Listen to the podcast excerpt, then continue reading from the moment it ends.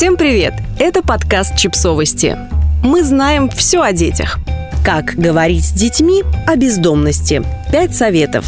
Что вы говорите ребенку, когда видите бездомных? А как говорили с вами ваши родители? Вместе с благотворительной организацией «Ночлежка», которая помогает людям, оказавшимся в беде, мы собрали полезные советы на эту тему. Давайте сразу к ним и приступим. Итак, для разговора с детьми о бездомности в первую очередь необходимо понять свои чувства. Говорили с вами, когда мы видим людей, которые попали в сложную, кажущуюся безвыходную ситуацию, в первую очередь нам становится просто страшно. Страшно, что такое может произойти и с нами. Что и нас коснется насилие, неизлечимая болезнь, бездомность. Иногда эти мысли всплывают в сознании, иногда остаются неосознанными. Психика отчаянно ограждает нас от столкновения с последствиями в воображении, подкидывая простую и, казалось бы, логичную идею о справедливости мира. Люди в жизни получают то, чего заслуживают своими личными деловыми качествами или своими поступками. Такая мысль успокаивает на время. Если я хороший человек, то значит со мной ничего плохого не случится. А вот они сами виноваты, потому что, видимо, что-то сделали не так. Но эта мысль не отражает реального положения вещей. Доверять не когнитивным искажениям, а статистике. Итак, ребенок интересуется, почему дядя спит на остановке, а не идет домой. В разговоре важно опираться на факты, а не на оценочные суждения. Например, лучше сказать, что у человека могли возникнуть такие трудности, которые он не смог преодолеть своими силами, а не судьба его наказала. Например, очень просто предположить, что они так захотели, что они алкоголики и наркоманы. На самом деле причина и следствие здесь меняются местами. Чаще всего именно бездомность является фактором риска возникновения алкогольной и других зависимостей. К сожалению, бездомность часто вытесняет человека и оставляет вместо него только стереотип – грязный, опасный, больной, ленивый, тот, кто сам выбрал себе такую жизнь, тот, кто сам виноват.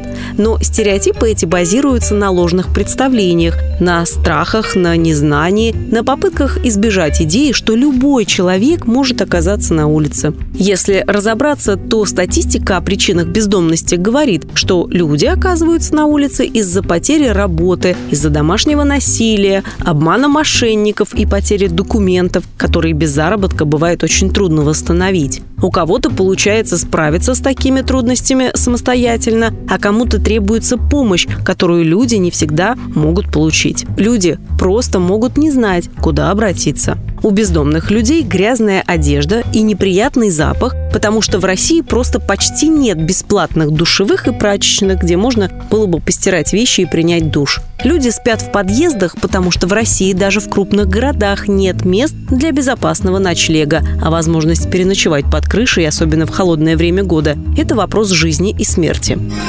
Говорить с ребенком честно и открыто – Честные, простые и открытые ответы оставляют меньше белых пятен, а бонусом и укрепляют доверие в отношениях с детьми. В разговоре чувствуется, что взрослый не утаивает часть информации, не оставляет каких-то секретов. Важно говорить на языке ребенка, но без лишнего упрощения и выстраивания каких-либо религиозных или эзотерических концепций оставлять пространство для вопросов. У взрослых масса вопросов о бездомности. Детям эта тема тоже интересна. Можно построить разговор, отталкиваясь от вопросов ребенка, уточнить, что ему хотелось бы знать, и отвечать на поставленные вопросы. А еще можно пригласить ребенка порассуждать вместе, что ты чувствуешь, когда видишь бездомного человека. Почему, как тебе кажется, люди боятся бездомных? Как думаешь, что чувствует этот человек?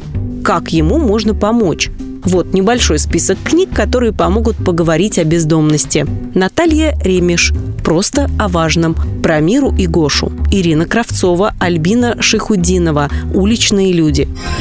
Показывать пример – Многие взрослые не остаются в стороне. Вместе с детьми они покупают бездомным еду, участвуют в акциях, дают листовки ночлежки. Научение через наглядные примеры и вовлечение в деятельность – это эффективно и достаточно просто. Дети усвоят эту модель поведения, будут воспроизводить ее на протяжении жизни, и взаимопомощи и поддержки в нашем мире станет чуточку больше. Отвечая на любые детские вопросы, важно не обманывать и не выдумывать то, чего не знаете.